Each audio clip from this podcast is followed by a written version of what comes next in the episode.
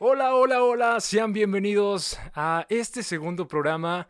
Mi nombre es Amador, bueno, soy Amador Hinojosa, son apellidos, eh, para quien no lo sepa, no es mi nombre tal cual, pero me siento muy feliz de estar con ustedes una semana más, de estar en este segundo programa. Dios, Dios, Dios, vida. Eh, segundo programa, qué loco, qué loco. Es que ni siquiera imaginaba poder sacar el primer programa.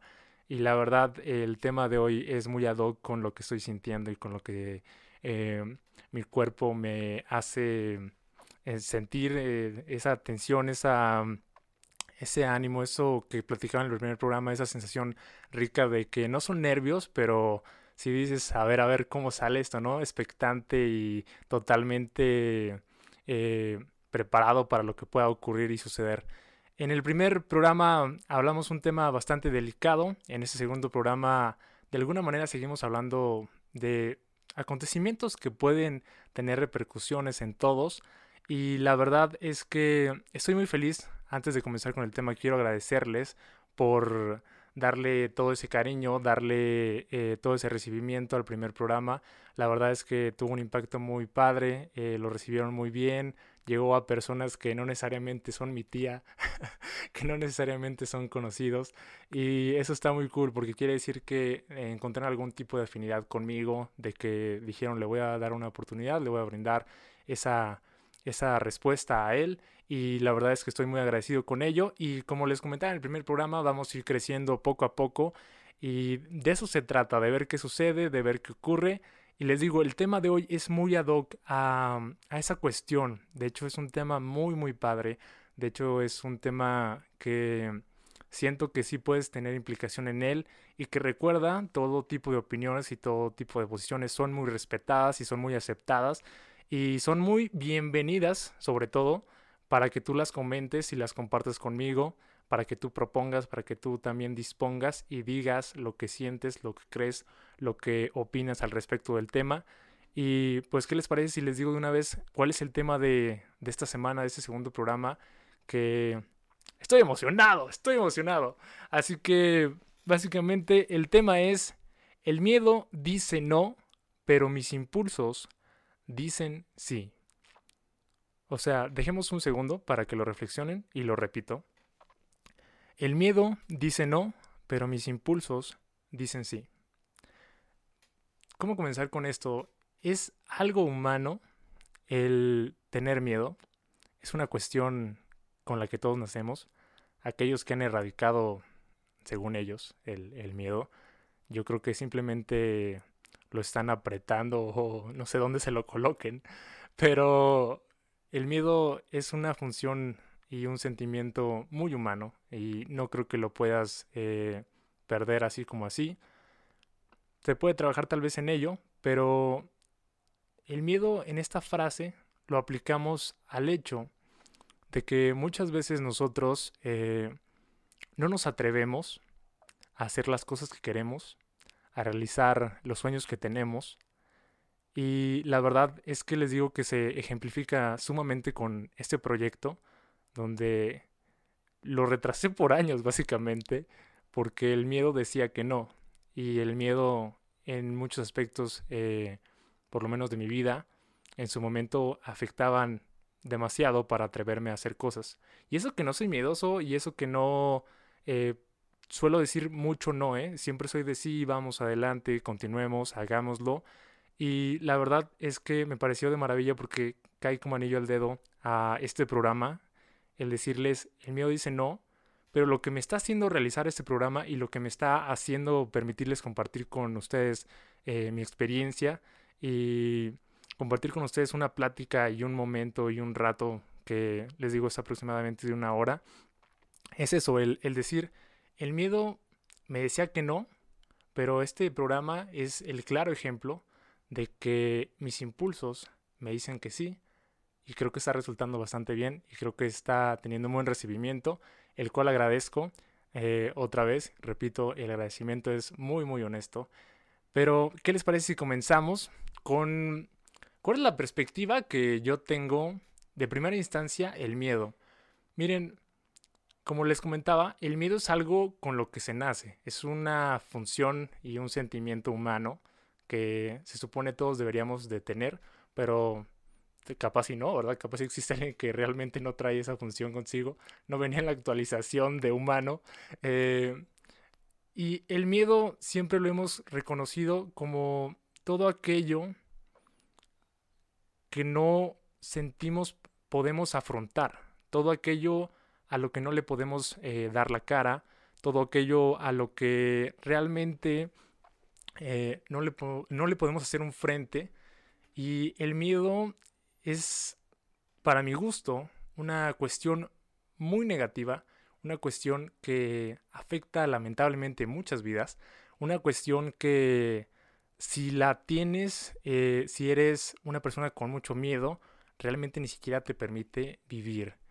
Entonces, esa es mi percepción del miedo, es aquello que te limita por el temor al fracaso, el temor al rechazo y para darles una cuestión técnica, el miedo en sí se define como una angustia por un riesgo o daño real o imaginario. O sea, ni siquiera necesita ser una cuestión que debas afrontar en la realidad, en esta vida. Puede ser un pensamiento, puede ser una idea, puede ser un acontecimiento que viviste en el pasado que te afecte y que dices, ay, es que yo ya no me atrevo porque luego me va a pasar como aquella vez. O de repente en, en México o aquí, no sé, en otros lugares, eh, el miedo surge desde casa porque las mamás son muy de no voy a hacer esto porque te va a ocurrir aquello. Y la verdad es que en muchas ocasiones sí habla la experiencia, pero ya con el simple hecho de implantar una idea de que esto puede suceder si haces aquello, el miedo se, de alguna manera, se, se mete en ti y, y es aterrador tener miedo.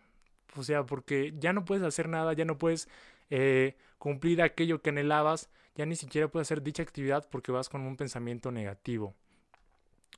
También, pues la segunda parte de este tema es el impulso. De hecho, esto está siendo en sí la introducción a los dos temas porque luego los vamos a abordar en los dos bloques siguientes. Eh, el impulso, entonces, eh, es la acción y el efecto de impulsar. Eso suena muy redundante, muy tonto, pero para la cuestión del tema sería el deseo o motivo afectivo que induce a hacer algo de manera súbita y sin reflexión.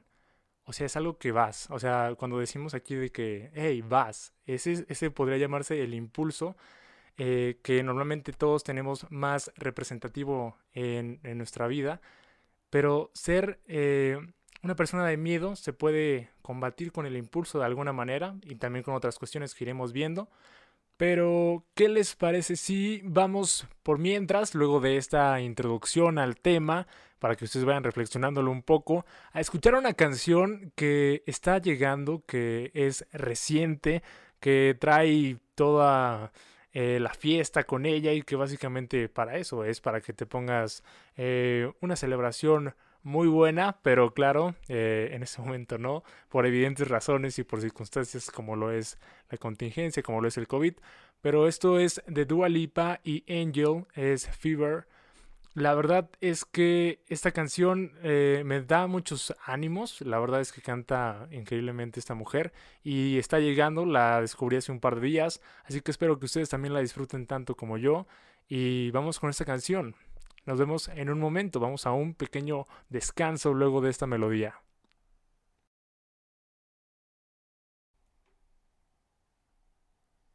Bien, volvemos con esta segunda parte, este segundo bloque sobre el tema que déjenme les recuerdo. Era básicamente eh, el miedo dice no, pero mis impulsos dicen sí. Básicamente este tema es acorde a que muchas veces nos detenemos a no hacer las cosas porque el miedo es mayor a la eh, tal vez eh, expectación que tenemos de que algo bueno nos pueda ocurrir, porque normalmente las personas pensamos, aunque ustedes eh, no sean muy conscientes de ello, en la negatividad de repente hay más personas negativas que personas positivas, que personas que crean que es posible hacer algo.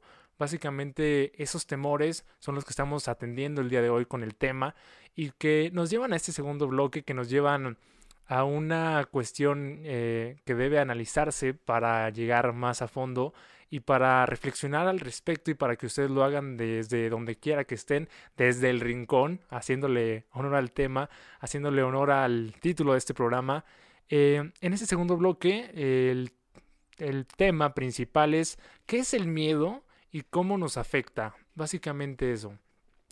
Ahorita hablábamos en el primer bloque sobre lo que yo eh, percibía de lo que era el miedo, era como una imposición, una determinación de no hacer algo porque qué pasa si ocurre aquello, qué pasa si no sale como lo planeaba, qué pasa si se burlan de mí, qué pasa si no doy lo que creí que podía dar y me decepciono con ello. O sea, hay muchas situaciones y muchas eh, resultantes a la cuestión del miedo. Y prácticamente vamos a refrescar eh, principalmente qué es el miedo. El miedo, como lo comentábamos, es eh, una reacción que se produce ante un peligro inminente. Básicamente es no me voy a detener, no voy a continuar, no fíjate que yo no puedo, no fíjate que yo no lo voy a hacer, no de mi parte no.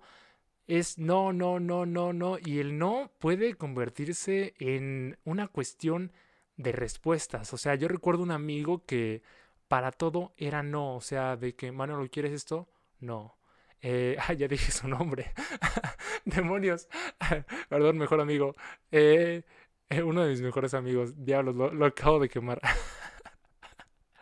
Ay, Dios. Bueno, eh, él decía mucho no cuando era más pequeño. era no, no sé. Y era una cuestión donde básicamente una persona así se hace alguien sin decisión, alguien sin coraje, alguien sin una disposición a enfrentar eh, una decisión entre dos posibles resultados. Tal vez te dicen, ¿qué prefieres? Eh, ¿Un helado de fresa o un helado de chocolate? Y desde ahí viene el no. O sea, desde pequeñitos, si no superas el no, puede acarrearte muchas situaciones. Básicamente esto no es sobre mi amigo, él, está mejor, él es una persona más sociable, eh, si lo conocen o lo topan, salúdenlo de mi parte, lo apreciamos mucho y lo queremos mucho. Y bueno, acá hablando sobre la cuestión y sobre la pregunta, ¿cómo afecta? Bueno, pues evidentemente la variedad de resultantes eh, pueden ser eh, muchísimas, o sea, no hay algo que dé eh, una cuestión en sí precisa, pero el miedo afecta de maneras inimaginables, donde básicamente el miedo puede llevarte a trastornos. O sea, hablamos de una cuestión ya más mental, de una cuestión que requiere ya de un especialista.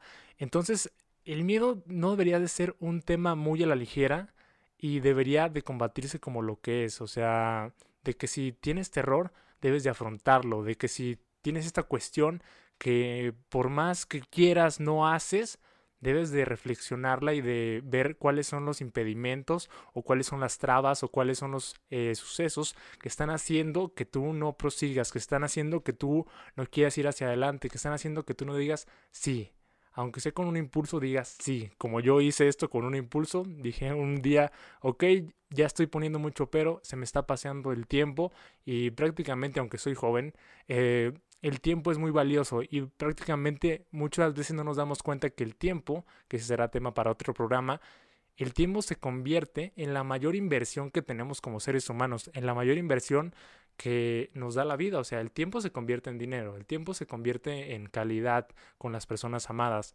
Y tener miedo hace que el tiempo siga pasando, el tiempo no se detiene por nadie. Y básicamente si tú no te decides a hacer las cosas que te gustaría tanto hacer, el miedo está ganando. De hecho, voy a tener una frase en unos segundos más que, que les voy a compartir y que me gustaría la reflexionen luego de este programa.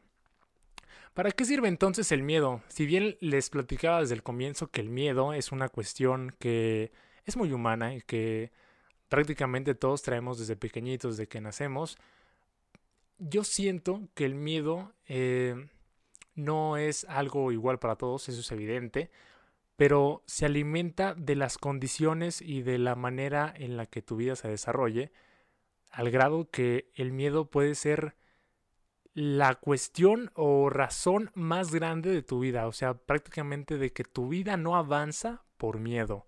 Entonces, ¿para qué sirve el miedo si le estamos viendo en cierta manera todo lo que lleva este programa, casi casi puras desventajas? Pues es fundamentalmente para reaccionar o sea, es como una reacción, eso es muy lógico, una reacción para escapar eficazmente de cualquier peligro inminente. O sea, si ves una araña, creo que el miedo te va a provocar que te alejes de la araña. Si ves eh, un animal peligroso, eh, vas a hacer lo mismo. O sea, por, por el miedo a que puedas tener una situación así. En esas condiciones, el miedo eh, creo que juega un factor inteligente, un factor en el que tener miedo es lo correcto, porque si no, tal vez haríamos muchísimas, muchísimas estupideces, más de las que tal vez ya hacemos, y prácticamente sin miedo nos atreveríamos a, a más, pero arrebasando el límite de lo que podría ser bueno para nosotros. ¿Cuáles son entonces algunos efectos eh, subjetivos del miedo? Eh, los principales efectos que tiene el miedo son que es una gran sensación de malestar y eso es muy cierto. O sea, cuando tienes miedo eh, excesivo, yo creo que las personas que lo padecen y como les platicaba hace unos segundos, ya llegan inclusive a trastornos, les da malestar, como la palabra subjetivo, en el aspecto de que les puede doler la cabeza, de que les puede doler el estómago, de que ya no se atreven inclusive a intentar hacer las cosas que querían porque el miedo ha ganado y el miedo es un enemigo de todos y es un enemigo que se debe de combatir para, como lo comentaba, proseguir con tu vida, para obtener cosas que tal vez ni siquiera creías que podías obtener, pero que verdaderamente están ahí para ti. Muchas veces eh, las oportunidades están, pero el peor enemigo de uno es uno mismo.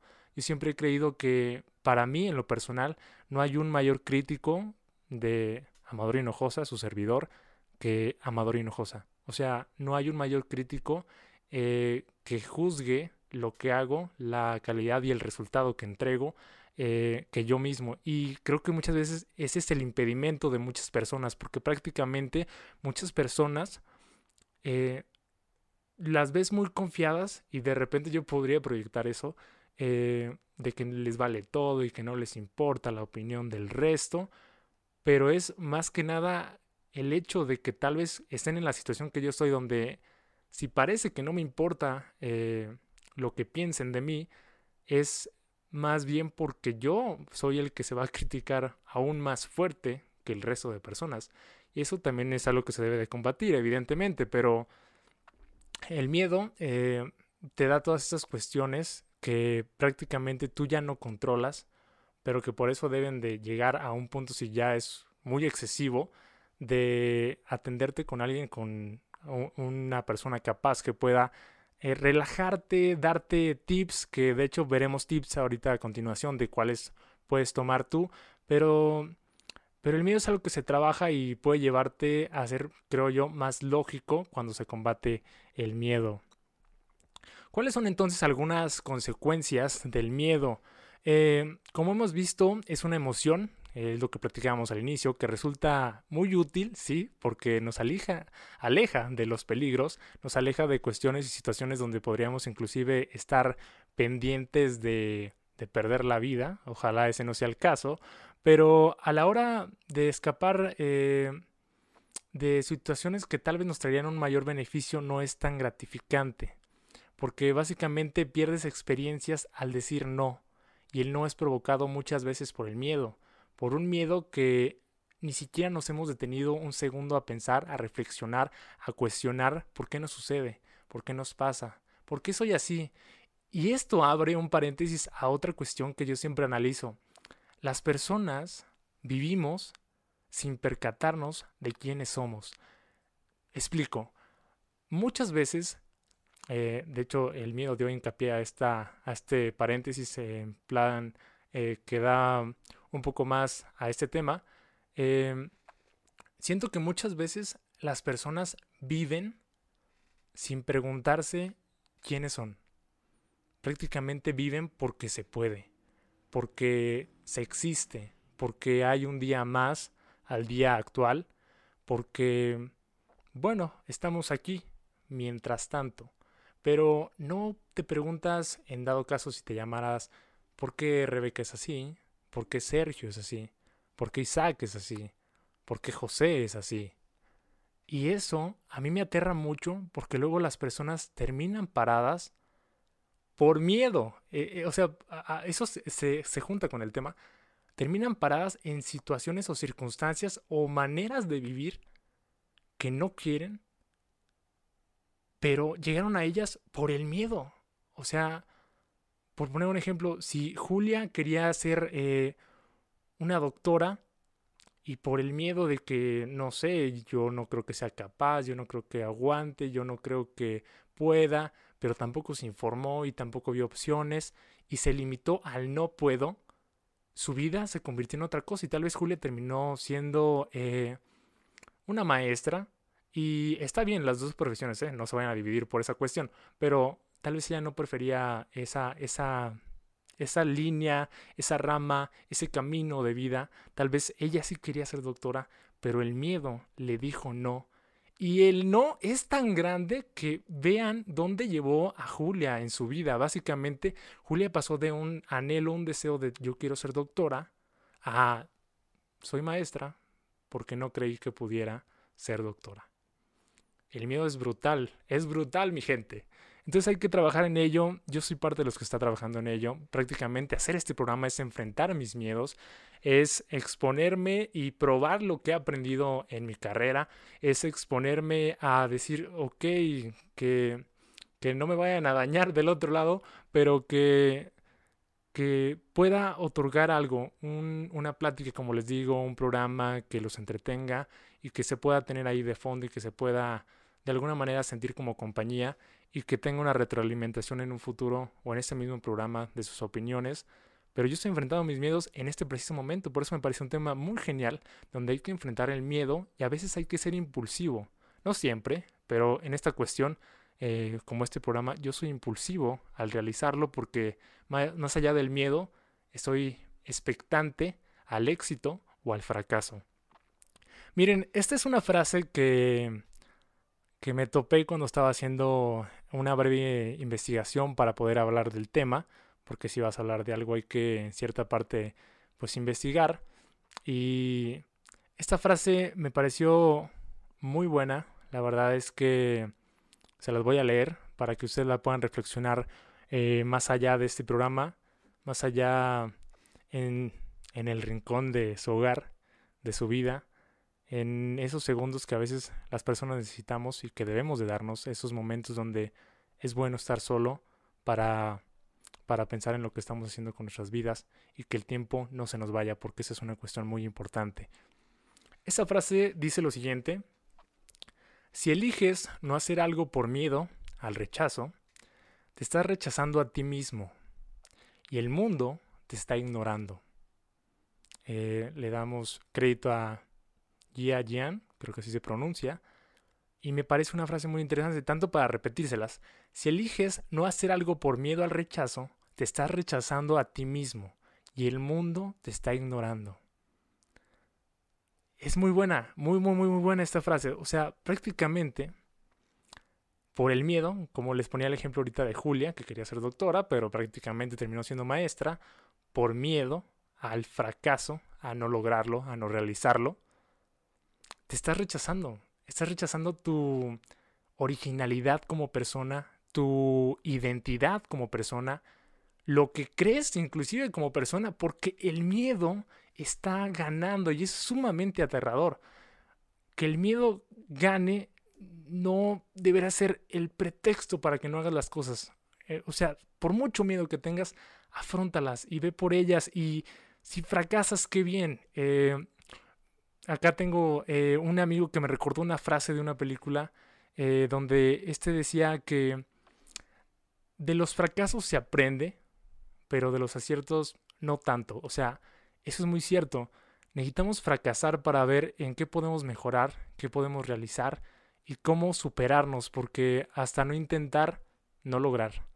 Así que espero que esa frase les haya gustado. Si eliges no hacer algo por el miedo al rechazo, te estás rechazando a ti mismo y eso es muy importante, que, comprendamos esto, estás rechazando tu identidad y eso, eso no es bueno para ti, no es bueno para tu vida, no es bueno para lo que podría ser y no eres por miedo. Les comparto también si, si ustedes lo han pensado o no, eh, esta cuestión. ¿Se han preguntado alguna vez cómo sería vivir si no te preocuparas por caerle bien a la gente o si no te diera eh, ningún valor o importancia lo que piensen los demás sobre ti, pues de hecho en, una, en un blog que encontré me pareció muy interesante rescatar esta información donde decía que, ¿saben cuál era el cuarto miedo? El cuarto miedo era el miedo a la muerte, eh, tema que tratamos en el programa pasado, pero yo decía que no le tenía miedo a la muerte porque básicamente no la conocía, como algo eh, en cierta parte tonto, pero no le podía temer a algo que no conocía. Pero es, es, es el cuarto miedo que más personas tienen miedo a la muerte. Es que tenemos miedo a lo desconocido, eso sí hay que aceptarlo. Prácticamente lo que no conoces es atemorizante, pero cuando ya sabes sobre el tema, cuando ya sabes sobre una cuestión, cuando ya sabes realizarlo, cuando ya sabes practicarlo, cuando lo llevas a cabo, hasta se hace automáticamente, ¿no les parece? O sea, prácticamente cuando conoces de algo, cuando sabes sobre algo, las cuestiones se realizan de una manera más relajada, pero no lo vas a saber si eres bueno o no hasta que lo intentes. Bien, en este rango de miedos encontré que eh, la cuestión número uno, y me sorprendió que supere a la muerte, es que el miedo número uno y más común para todos es hablar en público. O sea, hablar en público. O sea, no hablamos de dos, de tres personas, de tus amigos, no, no, no. Hablamos de que, por ejemplo, el día de mañana te dijeran, eh, por favor, usted podría dar un discurso para 500 personas, usted podría dar una charla para 50 personas. O sea, 50 es un número menor, pero hablamos de que ya es una cantidad expectante mayor a 10 personas, algo que tal vez sale mucho de tu zona de confort, mucho de esa zona de seguridad de personas que podrías llegar a conocer, de que ahora te enfrentas a desconocidos y de que ahora los que van a estar del otro lado, pues básicamente te podrían juzgar, porque de repente los amigos siento yo que se detienen a juzgarte porque pues te tienen afecto, te tienen cariño y no te van a tratar tan de la fregada como un desconocido. Pero me pareció muy interesante que el miedo número uno y más común para la mayoría sea hablar en público. De hecho, tanto que referían en ese blog que la gente prefiere morir antes que hablar en público. Imagínense la situación para preferir morir antes de hablar en público. Estamos hablando de una cuestión donde prácticamente te estás privando de de vivir, o sea, prefieres morir antes de, de hablarle a un gran grupo me parece, espero que sea cierta, o sea, espero que realmente sea así, pero me sorprende mucho porque se habla de que ese temor es tan irracional que le da por exponer y nace del miedo, del miedo al, rechazo, a no aceptar eh, socialmente a otros, a ser muy eh, fácil la cuestión de criticar, ¿no? Creo yo que en cierta parte los miedos de las personas pueden crecer porque del otro lado, las personas también tienen una facilidad para comer prójimo, una facilidad para eh, criticar personas, juzgar personas, analizar, eh, demeritar, ya no querer tratar por simplemente juzgarlas. O sea, el ser humano tiene de repente, como lo decíamos al principio, el miedo es una defensa, pero también puede ser un impedimento. Y yo creo que cuando juzgamos también puede ser un factor bastante negativo como seres humanos porque no nos damos la oportunidad de conocer tal vez personas increíbles y personas que agradecerían mejor un buen trato a una crítica que muchos dicen estoy siendo constructivo no hermano está siendo dañino porque una crítica constructiva de hecho se piensa más y se da con cierto tacto y con cierta eh, calidad o sea cuando vas a hacer una crítica constructiva lo hablas como una persona normal. Cuando vas a criticar a alguien no te tocas el corazón, seamos honestos.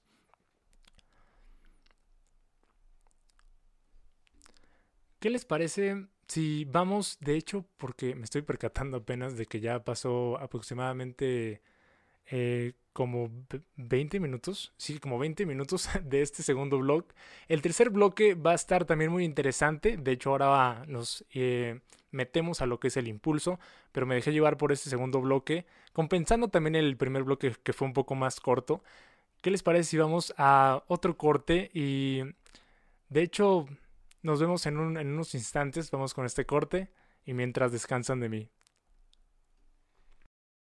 Bien, bien, regresamos con este tercer bloque donde estábamos tocando un tema eh, en cierta parte contrastante con sus dos eh, pues, sus dos partes, donde decíamos, el miedo dice no, pero mis impulsos dicen sí que siempre es una manera de ver las acciones que tomamos en nuestras vidas, que siempre es una reacción que a muchísimas, muchísimas personas les pasan, que a mí me pasa, que nos seguirán pasando porque somos humanos y porque es una cuestión sumamente humana, donde el miedo es un impedimento para realizar las cuestiones, pero a mí me gustó agregar esta parte del impulso, porque verdaderamente sin el impulso yo no estaría realizando este programa que me hace enfrentar mis miedos, que me hace decir, ok, intentemos y veamos si hacemos algo bastante bien, si es del agrado de las personas, y si fracasamos simplemente lo tomamos como un aprendizaje y continuamos y vamos hacia adelante como deben de ser las cosas, no agüitarnos por un error en el camino a los sueños que queremos cumplir, mi gente, a los sueños que todos tienen y a los sueños que muy probablemente y deseo alcancen todos ustedes. En este tercer bloque, entonces abordamos los impulsos y lo platicábamos al comienzo. Bueno, eh, había una manera eh, redundante de decirlo, que era la manera de impulsar. Los impulsos era el impulsar. Pero en esta cuestión, para este tema, en cierta parte, los impulsos prácticamente serían eh, deseo o motivo afectivo que induce a hacer algo de manera súbita sin reflexionar.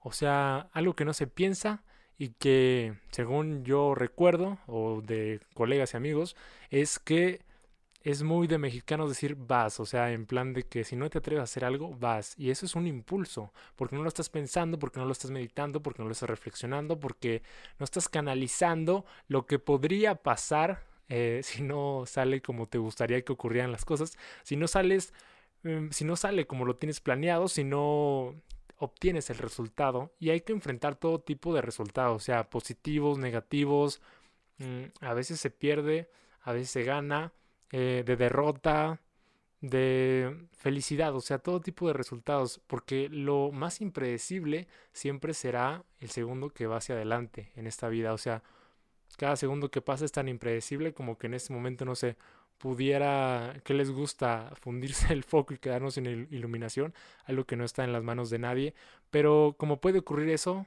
puede que no ocurra y todo siempre tendrá tendrá dos resultados, entonces no hay que temer al fracaso, hay que seguir hacia adelante. Y ahora revaluaremos el hecho de que si los impulsos son buenos, son malos, ¿y qué pasa cuando nos decidimos a seguir los impulsos? ¿Es bueno entonces seguir los impulsos? Bueno, en lo que encontraba de información, prácticamente dice que todos en la sociedad eh, agradecen el control de los impulsos, o sea, prácticamente en primera instancia es bueno que tengas control sobre estos porque de alguna manera se ve muy bien desde un punto moral, o sea, no puedes andar por ahí por la calle eh, rayándole la mouse a alguien, eh, gritándole a otras personas, diciéndole sus verdades, porque muchas personas, eh, como lo platicamos de hecho en el segundo bloque, creen que el criticar o el decir verdades directamente eh, es su personalidad, ¿no? Y es su honestidad, hablando ante todo. Pero se debe tener cierto tacto porque de repente si no caes en el desagrado de las personas. Y de esto habla esta cuestión en sí. El impulso puede ser bueno y puede ser malo, pero si no se tiene ni siquiera un breve tacto en algunas cuestiones, o sea, si no se piensa, es que es muy contrastante esto, ¿no? Porque el impulso es sin pensar, pero ya pensado creo que puede llevarte a no liar la parda tan grande, a no arruinar tanto lo que vayas a hacer. Y les digo, la sociedad agradece que, se tenga el control sobre el impulso, porque si no, imagínense lo que sería esa sociedad eh, súper impulsiva, súper de tomar decisiones así de que nos aventamos de la cañada, claro que nos aventamos, ah, de repente, ay, caray, hay dos muertos, qué pasó? Pues eran impulsivos y no tenían un control. O sea, el control de repente es bueno para algunas cuestiones, pero como todo, ustedes tienen la decisión de evaluar lo que van a hacer impulsivamente o no y pensarlo un poquito más. Según esto, eh, no ceder al impulso eh, sería mm, de alguna manera gozar de un recurso inmediatamente que nos permite acceder a la ganancia mayor a medio y largo plazo. Sí, eso, eso es cierto. Vamos a explicarlo. Cuando no atiendes tus impulsos, porque también es está ese lado de la moneda, eh, decíamos eh, que el tener control sobre el impulso es bueno, ¿no? Entonces, muchas veces para avanzar es mejor detener el impulso. Es que es súper bien contrastante este tema, o sea, porque prácticamente hablamos de que superes el miedo, que no te detengas por el miedo, pero que seas un poquito impulsivo para accionar al miedo y superar tus temores, pero también no al grado de que el impulso haga que te metas en problemas. O sea, que no vayas a, a decir, porque yo soy impulsivo y porque esto me va a llevar a, a siempre a decir la verdad, eh, voy a insultar al jefe porque hoy se ve horrenda su corbata, ¿no? O sea, todo es de balance, todo es de límites, todo es de siempre meditar y ser conscientes de lo que se está por hacer, de lo que se está por ejecutar, pero en algunas cuestiones les digo, es, es bueno eh, el impulso y ahora vamos a ver en qué circunstancias, por así decirlos. Bueno, la pregunta es, ¿es bueno o es malo? En sí es un deseo intenso que lleva a hacer una cosa de manera inesperada y sin pensar en las consecuencias. Como les comentaba y como les he venido platicando, el impulso no es de conciencia, el impulso es de vas, como yo lo vería aquí en México, es de vas, sí o sí. Y lo que quieras de resultado. Quiero agregar a esto del impulso, eh, de hecho, una anécdota eh, bastante peculiar, bastante memorable en mis andares por esta vida, donde yo recuerdo que, es que esto es donde chocan entonces estas dos vertientes del tema, el miedo, el miedo y el impulso. Es donde realmente chocan en este ejemplo, creo yo. Miren, yo tuve una etapa en la que, debo de admitir, no sé por qué me atraían mucho, eh, bueno, niñas prepotentes. no sé si soy masoquista, no sé si era masoquista, pero había una chava muy guapa eh, que, que aún es linda, en cierta, de cierta manera, pero era como que cuando dicen de repente la última coca del desierto, ¿no? La, la chica sí se cotizaba mucho, sí era como que todo el mundo admitía que era bella, ganaba muchos concursos y X o Y.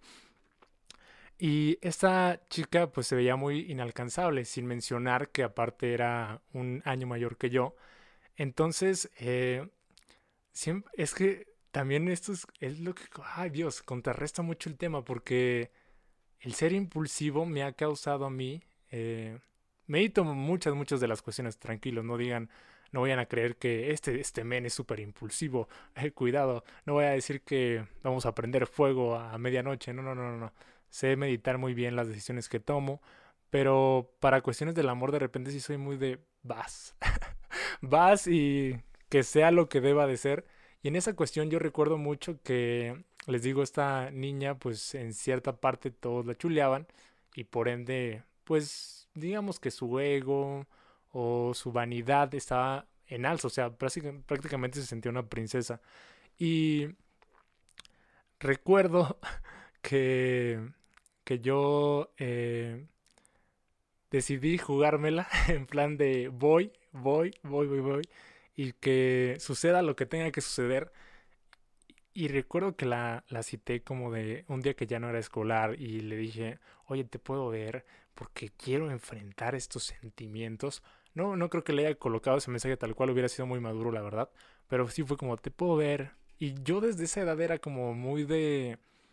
Lo que va a ser, va a ser. Y se tiene que enfrentar de cara y se tiene que saber porque muchas veces nos hacemos ideas del mismo miedo del tema que estamos hablando por no preguntar, por no informarse, por no cuestionar, por no analizar, por no prepararse, por no ver qué sucede y te creas un mundo de fantasía, o sea, de mentiras donde no sabes si verdaderamente hubiera ocurrido eso. Entonces yo siempre enfrento el mundo con fracasos y con aciertos, evidentemente, pero para ver qué sucedería, qué pasaría, si lo que creo que va a suceder, que a veces engrandecemos demasiado nuestros errores o lo que podría ser el escenario a una cuestión así, pero es más mínimo y es una cosa sin chiste, a veces la respuesta real y la, lo que obtenemos es tan simple que, que realmente la fantasía que llegamos a creer con el miedo es de, demasiado exagerada. Entonces yo en esa cuestión fui eh, a su casa, la cité a la mañana siguiente, creo que era un sábado. Me parece muy gracioso porque prácticamente... Ay Dios. Eso sí, eso sí no lo pensé. O sea, le estoy hablando de la conciencia, le estoy hablando de que en algunas cuestiones hay que ser impulsivos y afrontar los miedos. Pero, pero si bien no tenía miedo, porque, porque debí de tener un poco más de conciencia, creo yo, fui a su casa y imagínate qué, crees eh, que pensaría una chava que estaba en esa posición que luego hablaremos en otro programa también sobre privilegios y lo que es de alguna manera la clase social que realmente yo creo que todos somos humanos. Pero para algunas personas así no es, o sea, prácticamente eso vale mucho y pesa mucho. Pero les digo, imagínense esta niña súper cotizada y yo llegando ahí a su casa, con mucho valor, que eso sí, lo reconozco. Me agarré los pantalones y llegué ahí siendo eh, un pequeño joven, eh, ilustrando su vida y aprendiendo sobre esta. Ella abrió y les digo, o sea, si era una niña cotizada que, que estaba acostumbrada a que la chuleaban súper, eh, la trataban como princesa y al parecer casi le bajaban las estrellas y todo se merecía. Eh, imagínense su reacción o su pensamiento, porque lo, lo bueno es que no fue, debo admitir, tan mala onda como creí. A eso hablo del miedo. O sea, el miedo a mí me decía, no, o sea, te va a dar una patada y te va a insultar y te va a tratar de tonto. Pero la respuesta fue súper más sencilla. O sea, yo recuerdo que le dije, estaba frente a su, a su puerta, toqué, abrió, salió. y yo le dije, oye, vengo a, a confesar lo que siento o algo así.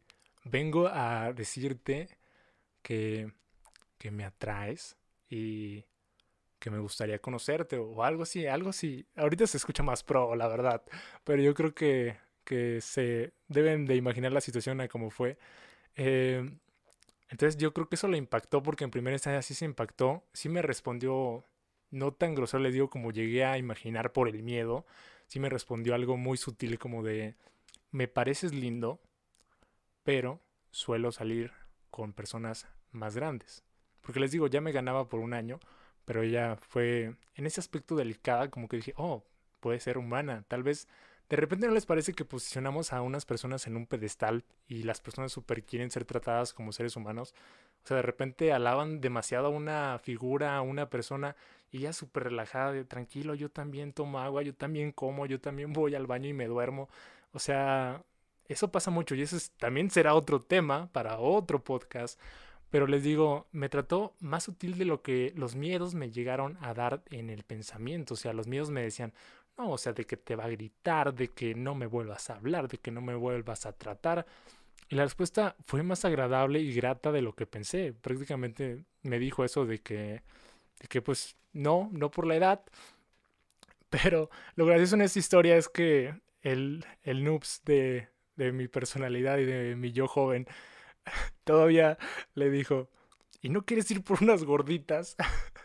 ¿Y no quieres ir por unas gorditas? Imagínense la situación de, ok, me estás rechazando, pero no quieres ir por unas gorditas.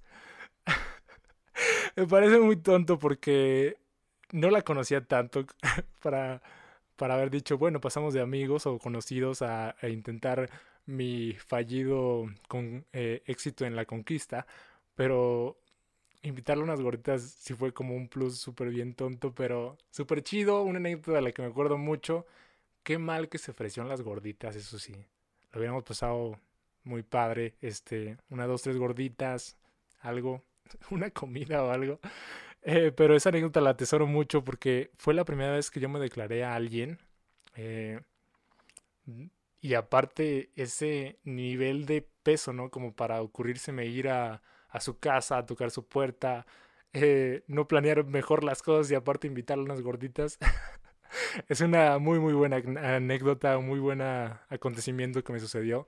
Y Eso, eso es lo chido, o sea, en ese momento fue impulsivo porque no medité, no fui consciente y no pensé más lo que, lo que iba a suceder, pero me trajo una anécdota que me reconforta y me dice una cuestión que se debe de compartir. Eso es vivir, eso es vivir y el miedo no puede detenerte a vivir, o sea, debes de afrontarlo y en algunas cuestiones les digo ser impulsivo, si no estás arriesgando demasiado, eh, para vivir, para tener esas anécdotas, esas experiencias. O sea, esa anécdota me la superbotaneo con mis amigos más cercanos de que, pero nunca como Josemán, que fue a su casa y que fue a invitarle unas gorditas a esta chica. O sea, es una gran anécdota y de eso está valorada para mi, para mi percepción la vida. O sea, al final lo que las personas recuerdan es lo que hicieron, pero también lamentan más lo que no hicieron. Entonces hay que afrontar muchos de nuestros miedos y eso es muy reconfortante para mí, por eso quería compartirlo. Tengo algunos puntos que nos van a decir cómo trabajar entonces lo impulsivo, o sea, para bien o para mal. Para empezar, debes de identificar cómo y cuándo se da, o sea, que digas, dude, no estoy pensando lo que estoy haciendo, tal vez le estoy gritando a alguien, tal vez eh, ya me molesté por algo, pero no estás en tus cabales, no estás siendo consciente de lo que estás haciendo. Debes identificar cuándo eres impulsivo, porque a fin de cuentas es una cuestión que también a muchos nos pasan, a algunos les pasa más que a otros, pero cuidar y meditar cuándo se es impulsivo es algo que se debe y se valora muchísimo, muchísimo, muchísimo. Debes de revisar tus emociones y se fijan eh, básicamente eh, mucho de lo que hablo en este tema es estar bien consciente y mentalmente, afrontar el miedo y también, eh, si no puedes ya con este, ir a un especialista para que juntos o si quieres desde como un primer paso o comienzo, desde tu intimidad, revisar tus emociones. ¿Qué está generando ese miedo? ¿Qué acontecimiento tal vez del pasado? ¿Cómo lo estoy expresando? Porque de repente, o sea, por impulso les digo, pueden tratar mal a alguien y eso es como de esa persona no se lo merece, o sea, revísate, chécate, cuídate. Eh, casi anuncio ¿eh? de los que salieron en la tele. revisar tus emociones, ver cómo andas, ver, o sea, cómo me siento hoy, estoy feliz, estoy triste, ¿por qué estoy triste? ¿Por qué estoy feliz? ¿Estoy enamorado tal vez? ¿De quién estoy enamorado? Preguntarte más, apapacharte más, quererte más. Y si no puedes con esas cargas emocionales que a veces son grandísimas para algunas personas, sí ir con un especialista de verdad, o sea, con alguien con quien te puedas desahogar. Y vamos a un siguiente punto. Eh, busca una distracción. De repente los problemas más complicados, siento yo, se resuelven con las cosas eh, más mm, simples, más sencillas, más banales. De repente tienes tanto estrés y nada más platicas con tus amigos un instante, un momento, te dan energía, ya te enteras de que están bien y te, te vuelve toda la normalidad, ¿no? Te relajas, eres una, una mejor y nueva versión de ti y dejas de lado todo ese temor, todo ese terror que, que de alguna manera pudieras tener. Eh, pensar en el futuro se supone que también ayuda a controlar los impulsos en el futuro inmediato es lo que digo, o sea, debes de evaluar mucho cuando vas a ser impulsivo, porque si bien les digo en la anécdota que les platicaba de las gorditas, eh, mi impulso me llevó a un recuerdo muy gracioso de mi vida, a una anécdota que me hizo crecer y em, no me causó problemas, pero puede que tus decisiones impulsivas te causen problemas y es lo que no queremos, es lo que queremos evitar, de hecho, que no seas impulsivo a a la destrucción, a, a problemas grandes, o sea, detente, sé consciente. Viene otro punto en el que dice contar hasta 10, ya ven que inclusive había campañas sobre esto. Eh, es relajante contar hasta 10, no sé qué tanto funcione, pero se adecua mucho con el punto de meditación y yoga. La gente que practique meditación y yoga yo creo que les podría dar información sobre ello, de que verdaderamente les relaje o les haga eh, más liviana sus problemas o cuestiones que traigan y les haga enfrentar eh, pues esto que es la, manera de ser impulsivos ante unas situaciones. Dice eh, como otro punto, pensar alternativas. O sea, si no voy a ser impulsivo, que otras cuestiones podría tener para ejecutar lo que quiero hacer. O sea, hablando de una cuestión positiva. Eh, otro punto dice identificar los impulsos positivos. Miren, de eso les hablaba. Si crees que te va a causar más problemas el ser impulsivo, pues mejor no lo deberías hacer. O sea, si ya es que de repente hay impulsos que te llevan, te llevan y, y ya no hay más de ti. Pero entonces afrontar las consecuencias que estas te puedan traer, la verdad. Y como les he estado platicando, cuando ya son problemas muy graves, pues acudan a terapia. La verdad es que si, si ya no puedes con ello, siempre es bueno solicitar ayuda. Siempre, siempre, siempre, siempre, siempre. Pero vamos a ir a una breve pausa, de hecho, en este tercer bloque, para regresar con la conclusión y para darle un cierre a este programa que, que es el segundo que tengan paciencia por si notan algunos fallos, algunos errores, o si sienten que, que voy mejorando, también se los agradecería que me lo reconocieran y así. Eh, siempre he sentido, y de hecho en otro blog que encontré sobre este tema, que las personas crean miedo porque son críticos, como les he hablado. O sea, tal vez de repente a mí no me importa mucho la crítica porque el mayor crítico soy yo. Y las personas somos muy crueles con nosotros mismos, muy, muy crueles y ponemos de repente metas y algunas características muy, muy altas y es como, ok, pero para llegar a esa barra, para llegar a esa altitud, debes de pasar primero un proceso, debes de aprender, debes de fallar y no somos tan buenos con nosotros. A mí me pasó este año, aprovechando eh, mencionar ese detalle, que si bien fue un año pésimo, porque qué, qué mal que estemos en esta circunstancia, ha sido uno de los cumpleaños más bellos que he tenido. Y luego habrá este otro podcast para hablar sobre las festividades de cumpleaños. Pero muy especial porque fue un cumpleaños en el que las personas más cercanas a mí, mis amigos, me hicieron ver lo que yo valía como persona. Y me dijeron todo lo que tal vez pensaban, pero nunca me habían dicho.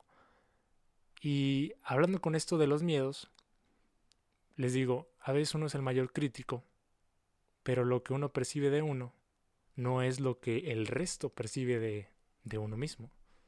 A veces es mejor lo que ellos tienen, el concepto que crean de ti, y debes de a, veces pedir, si puedes, o de platicar con esas personas tan queridas que te apapachen, que te digan por qué vales como persona, porque tal vez tú estás siendo muy duro contigo.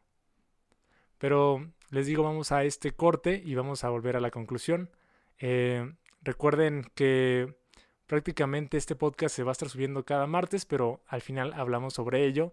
Yo los quiero mandar, de hecho, con otra canción que me parece de lujo, me gustó muchísimo. Eh, es un género que yo realmente no reproduzco tanto, pero esta canción en particular eh, me hizo ponerla una y otra vez, la verdad, voy a ser muy honesto. Se llama Película, es de Sabino y salió el año pasado, de hecho, cuando todo era felicidad. Pero es una película que está... Es una película, es una canción que se llama Película que está súper bien hecha, me gusta muchísimo, les digo, la reproduzco muy constante. Así que los dejo con película de Sabino y volvemos luego de este ya último corte a la conclusión de este tema. Bien, volvemos al último bloque, a la conclusión eh, una conclusión más breve porque me emocioné mucho en el bloque pasado y en el antepasado que, que duraron bastante, pero está bien, está, está muy eh, adentrado en el tema, compartiendo pensamientos que de repente eh, son pensamientos con reacción, ¿no? A lo que voy platicándoles y contándoles y aparte comentándoles de la información que reúno para, para este programa. Pero en esta sección ya final del programa, en la conclusión, me gusta ser más yo, pero antes de ello quiero agregarles eh, algo muy interesante que encontré. Primero una reflexión, ya la última reflexión del programa.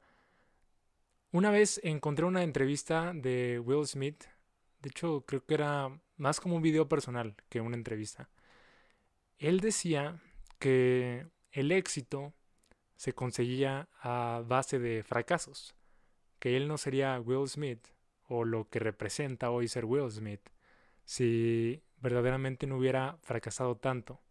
El no lo forjó a ser más talentoso, a mejorar, a volver a intentar y a conseguir, evidentemente, porque todos ubicamos a Will Smith. Y esa reflexión, no por ser Will Smith la deberíamos de llevar a cabo, sino por ser humanos, humanos como Will Smith, aunque no lo creas, eres humano, igual que Will Smith, eh, al hecho de que si hay fracasos, si hay errores, se aprende, se mejora. Si hay que disculparse, se disculpa. Pero no por un fracaso detengas lo que deseas, lo que quieres lograr, lo que en este momento estoy logrando aquí. Porque me decidí, luego de tanto miedo y algunos fracasos. Y porque eso está comenzando, quiero creer. Y de mi parte siempre le pondré el corazón para que lo sientan como eso, como algo muy personal, como una cuestión de mucho cariño, como una cuestión de que se hace con el lado más humano de mi parte, el lado más eh, de amador.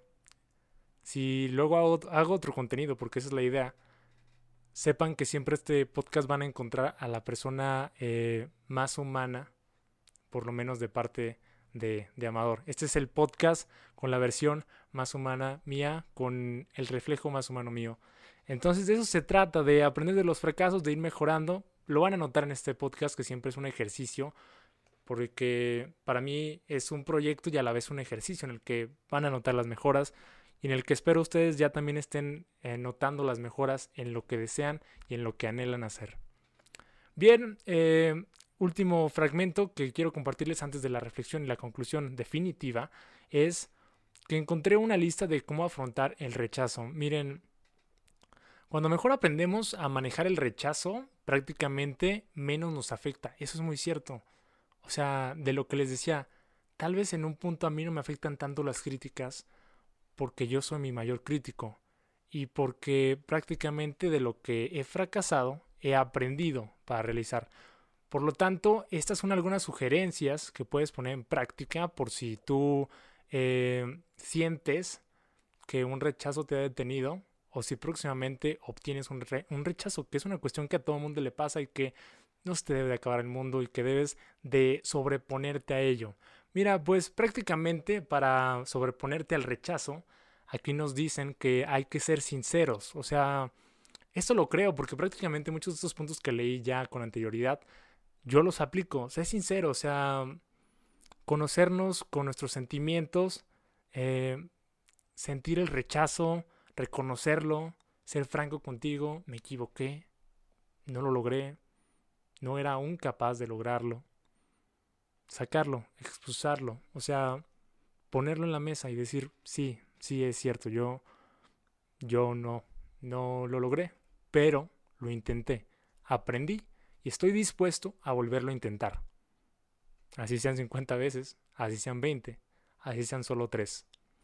Eh, sé positivo, la verdad es que yo por eso comparto en cierta parte aunque de repente no se nota en mi cara, avísenle a mis ojos, eh, ese positivismo, esa energía, esa alegría, porque sin duda el ser positivo a una constancia en ello te trae mejores cosas, te trae mejores cosas, mejores eh, escenarios, mejores respuestas, mejores eh, aspectos en tu vida, o sea, sobreponerte con positivismo. Yo siempre he creído que las personas que son positivas son aquellas que han analizado más la vida y que saben que hay fracasos, saben que hay males, saben que hay tristezas, pero que no por eso pueden detener su vida y continúan con positivismo. O sea, sean parte de la alegría, sean parte de la felicidad, sean personas que den más a que resten. O sea, la neta, si pueden, háganse de ese lado, de un lado que siempre va a sumar.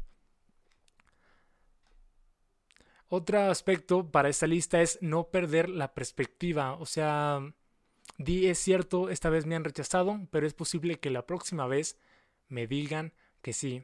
Me recuerda mucho a una frase que me quedó también de muy pequeñito con un tío que para ligar me dio su consejo y no solo me sirvió para ligar, sino me sirvió para prácticamente muchas decisiones en mi vida que luego no son tan impulsivas, pero se toman mucho de esta frase y de esta raíz. Eh, un saludo a él, tío Miguel. Su frase fue cuando yo le expuse eh, que a mí me gustaba una chica, fue, mi hijo, porque es lo que diría un tío, el no ya lo tienes. El no siempre lo tendrás. Y el no es alimentado por el miedo, que es lo que estamos hablando. El no ya lo tienes. Pero, y para sorpresa de muchos, si no te has dado cuenta, o si estás por ponerlo en práctica, el sí es incierto. Es una posibilidad. El no ya lo tienes, pero el sí es una posibilidad. Y aunque tal vez obtengas muchas veces una mayoría un no, de todas esas obtendrás un sí. Y no sabrás lo que la realidad tiene para ti. Porque muchas veces puede ser sí, sí, sí, sí, y luego no. O puede ser no, no, no, no, no. Pasa mucho tiempo, sí. Y no vas a saber la consecuencia o respuesta o resultado si no lo intentas. El no ya lo tienes, pero el sí, el sí es un misterio y el sí es un desafío a que lo intenten, a que se sobrepongan a los miedos y al no. Y como último punto, saca provecho del rechazo. De hecho, esto lo vinculo mucho con lo que ahorita les comentaba de Will Smith. De los fracasos se aprende. De los aciertos nos dan alegría, eso sí, pero no hay reflexión sobre en qué se debe de mejorar tal vez. Aunque puede ser alguien muy capaz y siempre tener mayormente aciertos que espero que así sea, pero siempre tomarte de la mejor manera un rechazo, un fracaso. Concluimos ya este video y este podcast con, con esto, que prácticamente a la conclusión que he llegado luego de analizar toda la información que tenía y que tú también puedes llegar a tu conclusión y que puedes super creer en lo que te he dicho en esta hora o super decir no, o sea, así no es, yo no creo que sea así, está súper equivocado, súper válido también, les digo, somos tantos, tantos, tantos seres humanos que la verdad, una sola verdad sería un error. La conclusión para este tema es prácticamente, si pueden sobreponerse al miedo, háganlo, háganlo. Así estés atemorizado, tenso, sudando, o sea, ni disfrutando. Pero si tu anhelo es más y tu deseo tiene aparte un peso de tiempo, de años, Hazlo, date el gusto, inténtalo, ve qué pasa. Siempre te digo, sé impulsivo, pero en cuestiones que no arriesgues de más, o sea, en cuestiones que el resultado no puede ser tan peor como tú, tú lo creerías. El resultado prácticamente puede ser ah, algo sencillo, algo sin tanto chiste. Dile no al miedo y dile sí a un impulso que te va a traer cosas mejores, que te puede dar la felicidad que tanto anhelas, que te puede dar las oportunidades que tanto deseas. Espero que les haya gustado este segundo programa. Como les digo, este es un proyecto, pero también a la par es un experimento personal para mejorar y capacitarme en un deseo que tengo y que el miedo me impedía hacer muchas veces porque el no era simplemente mental y porque si no lo hago no sé si seré bueno. Estamos en este proyecto que es desde el rincón. Fue un gusto tenerte conmigo. Nos escuchamos la semana que viene, eh, muy probablemente en martes. Así que espero que nos sigas en todas las redes sociales. Y esto fue desde el rincón. Nos vemos. Bye. Cuídate y proteja a tu familia porque la verdad es que esto de la pandemia no lo superaremos si no nos unimos.